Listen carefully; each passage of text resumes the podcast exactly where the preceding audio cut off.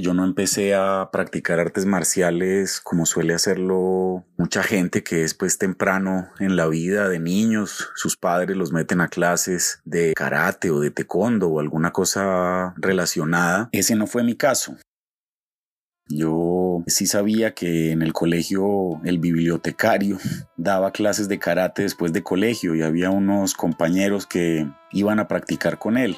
Eh, pero todo esto yo lo veía como un poco desde una distancia, un poco incluso burlona, Em, porque pues me parecía que, bueno, evidentemente eran los, la gran mayoría eran los muchachos que eran matoneados y que querían pues, me imagino que siguiendo los sueños de la televisión y de las películas, eh, transformarse en estas pues eh, personas que pudieran defenderse de todos los ataques. Ese no fue mi caso, repito. Mi caso fue que cuando yo ya con más de 20 años me fui a vivir fuera de Colombia y donde estaba, por intermedio de un amigo, empezamos a practicar taekwondo. Llegamos al taekwondo porque, bueno, había un maestro coreano que le habían recomendado y que parecía ser muy bueno. Y todo partió realmente porque en ese momento yo estaba sumergido en la lectura de un escritor japonés que se llama Yukio Mishima. Y él, bueno, parte, digamos, de su literatura, de su obra, de la creación que hizo de su vida, estuvo unida indudablemente al camino del budo, que es como se conoce en japonés el camino de las artes marciales. Para ellos las artes marciales no están tan representadas como para nosotros con el dios Marte, que es el dios de la guerra. Para ellos la vía de las artes marciales realmente tiene que ver con detener la lanza, que es lo que quieren decir esos ideogramas de la palabra budo, detener la flecha o detener la lanza. Entonces es más un arte de paz que un arte de guerra en ese sentido. Es un, son artes que lo que pretenden es centrar a la persona, disciplinarla también, ayudarle a entender el camino, eh, pero sobre todo a callar la mente también, ¿no? Está muy unido, digamos, en ese sentido a la meditación, es una meditación en movimiento, como lo entienden al menos los japoneses, y de eso hay muchos libros que hablan de eso, de cómo las artes marciales son zen en movimiento, ¿no? Entonces estaba leyendo a Mishima y un libro en particular que nos eh, había gustado mucho en ese momento que se llamaba Lecciones Espirituales para los Jóvenes Samurai, que es como una versión moderna que hace Mishima de un libro que se llama el Hagakure, que fue escrito en el siglo XVII por un antiguo samurái que se había convertido en monje porque no lo dejaron cometer el suicidio ritual, el harakiri como lo conocemos acá, el seppuku, a la muerte de su amo. Eso estaba prohibido en ese momento en el Japón. Entonces él eh, se convierte en un ronin, en un, en un hombre de las olas, en un samurái sin amo y finalmente se convierte en un monje que escribe este libro, el Hagakure, que traduce escondido tras las hojas y es, digamos, eh, un compendio de las ideas, digamos, de cómo debe comportarse un samurái, cómo debe comportarse un guerrero en el mundo cotidiano, ¿no? Y esto, digamos, eh, empieza con una frase, pues, famosa que se encuentra, digamos, en la película Ghost Dog de Jim Jarmusch, que también la veíamos mucho por ese entonces, Perro Fantasma, actuada por Forrest Whitaker, que dice la vía del samurái se encuentra en la muerte.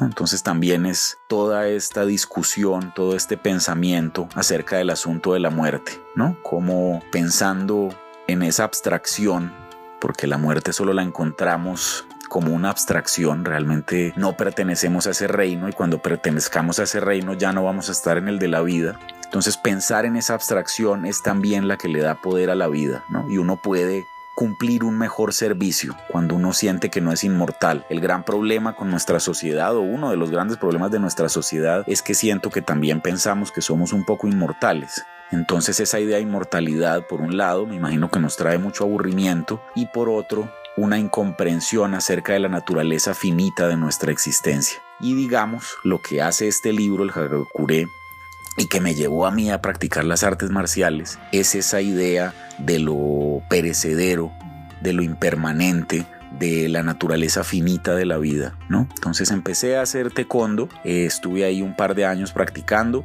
ahí bueno, también empecé a sentir mi cuerpo de otra manera, un cuerpo pues que no había yo digamos trabajado mucho, yo era pues un, muchacho más bien y sigo siéndolo, y bueno ya no muchacho, pero pues sigo siendo una persona libresca, eh, pero entonces tenía digamos como el deseo de meter algo de esa acción dentro de mi vida, ese movimiento del cuerpo. Cuando regresé a Colombia, eh, lo primero que hice fue buscar unas artes marciales. Digamos, eh, el taekwondo en este momento no me llamó tanto la atención, quizás por los profesores que conocí, los sitios que había ahí, me recordaban como unos espacios donde iba también una gente del colegio que me parecían poco o poquísimo atractivos. Entonces eh, había estado investigando sobre un arte marcial japonés que me llamaba mucho la atención, sobre todo por sus posibilidades místicas, que es el aikido, el último arte marcial japonés aceptado por la Sociedad, digamos, de Artes Marciales del Japón, que mm, fundó un hombre llamado Morihei Ueshiba, a quienes se le conoce mejor como O-sensei, el gran maestro. Y él lo que hace es una mezcla, digamos, de viejas formas, de viejas técnicas, de artes marciales muy efectivas muy poderosas, muy potentes, muy devastadoras también, como el Aikido-Jitsu, formas del Jiu-Jitsu también, y lo mezcla también como con un camino espiritual. Aikido lo que quiere decir es la vía de la unión con la energía o con el amor, si se quiere entender esa energía como, como la más poderosa.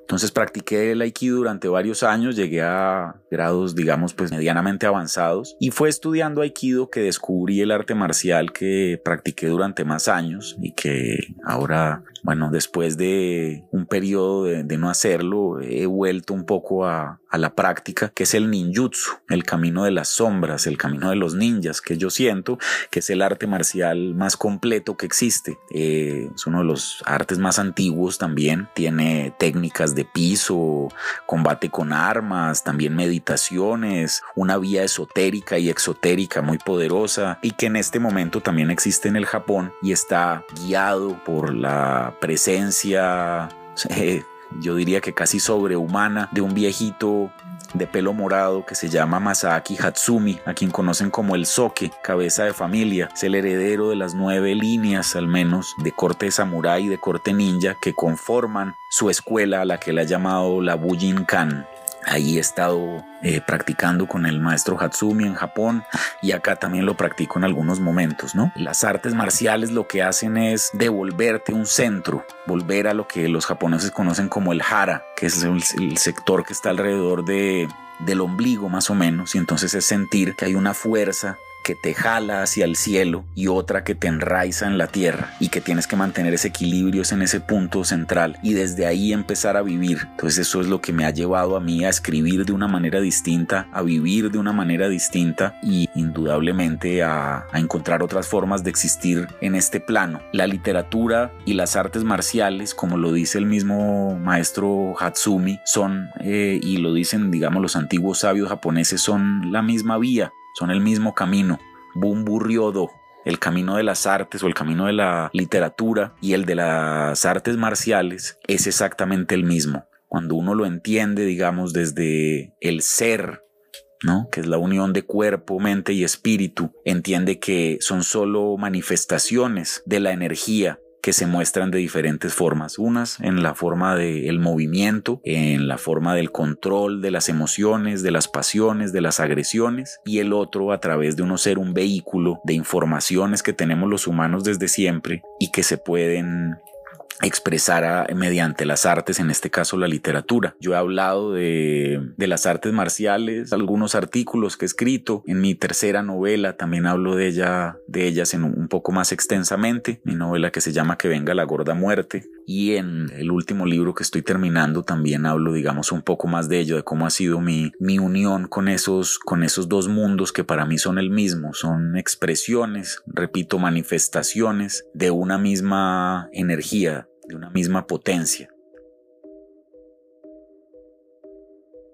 Cada semana estamos trabajando para que haya una nueva historia de Fractal aquí, en este podcast.